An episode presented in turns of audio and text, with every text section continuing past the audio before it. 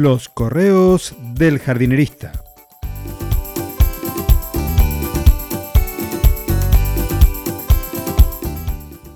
En el episodio de hoy, no liberen tan fácil al rehén.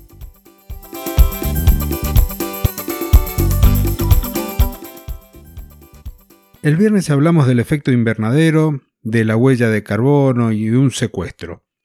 Ese secuestro del que todos están hablando, el del dióxido de carbono. Supongo que te acuerdas. Así que hoy vamos a hablar de las prácticas en nuestros jardines. Iré directo al grano, cortito y al pie como se dice en el fútbol. Las plantas de nuestro hogar crecen y al hacerlo absorben el dióxido de carbono del aire para formar todos sus tejidos. Supongo que si te dedicas a la botánica, a la biología o una carrera fin, verás que mi explicación es muy simple, muy simplista, al punto que puede llegar a doler. Pero el objetivo no está en entrar en detalles, en hablar de la fotosíntesis, con sus fases y sus productos. Así que, continuando. Esta absorción de gases se da en las hojas, también en los tallos y en las raíces. Luego de varios pasos, esas sustancias se transforman en otras más complejas que terminan en el crecimiento y el desarrollo de los vegetales. Pero, ¿dónde están algunas de las acciones que nos llevan a nosotros como jardineros a liberar al rehén? Y aquí tendríamos que estarnos preguntando, ¿qué hacemos con las hojas del otoño? ¿Qué destino le damos a los restos verdes del césped que segamos?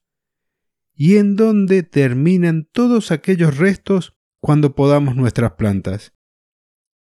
Si he de contarte algo terrorífico, como te dije el viernes, es el hecho de recordar viejas prácticas. Eran épocas distintas, con conocimientos distintos, por lo que no juzgo lo que se hacía, porque no juzgo a mis abuelos y el tiempo anterior.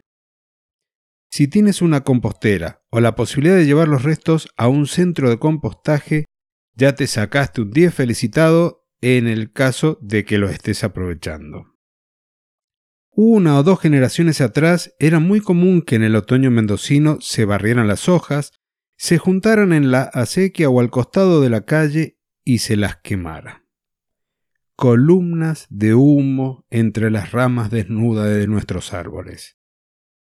Me pasó de adolescente el querer comentar a alguna de mis vecinas, señoras mayores, que estaban contaminando, a lo que me respondían que eran solo unas hojas, que los que verdaderamente contaminaban eran las empresas. En fin, eran charlas infructuosas, tal vez porque no me sabía explicar o porque no había una conciencia ecologista aún conformada. Hoy se ven menos que masones en el otoño. Hubo un cambio de mentalidad. Pero el resto, las ramas y el césped, tienen diversos destinos cuando no terminan en nuestra compostera se los puede llevar la municipalidad a un centro de compostaje o se los puede llevar el servicio de recolección de residuos.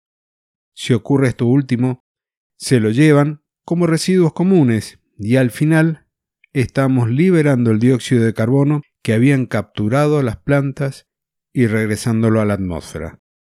¿No te parece que esto es de terror?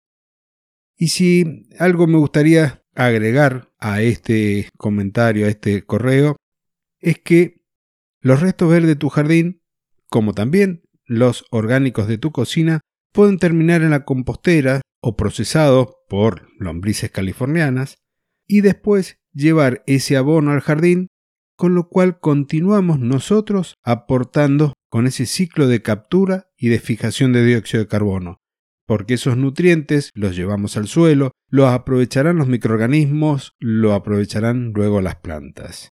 Y esta es una de las pequeñas acciones, como te decía el viernes, que de forma positiva contribuyen al medio ambiente, al ambiente o al planeta, como te guste llamarlo. Entonces, por favor, no permitas que lo que sale del jardín, nuestros restos verdes, terminen en un lugar donde liberen a nuestro rehén el dióxido de carbono. Y hasta aquí el correo del jardinerista de hoy.